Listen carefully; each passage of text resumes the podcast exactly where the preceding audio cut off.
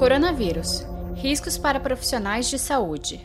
E a falta que vocês vão fazer na linha de frente, se a gente tiver um pico muito acelerado de doença, é enorme. Como é que a gente consegue imaginar 30 enfermeiros a menos? Ok, estamos falando do Brasil inteiro, mas 30 mortes, não apenas pelo lado humano, mas pelo lado profissional. Que falta fazem esses profissionais nesse momento, Torjac?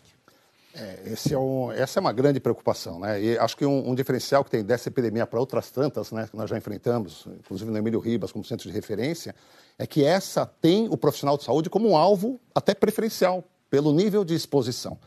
E, e, e é o que eu estou falando, assim, vocês viram até que dizer, de desparamentação para um item, que é a luva, né? Mas tem outros itens de maior complexidade ainda, uhum. que é o gorro, máscara, óculos, né? o avental.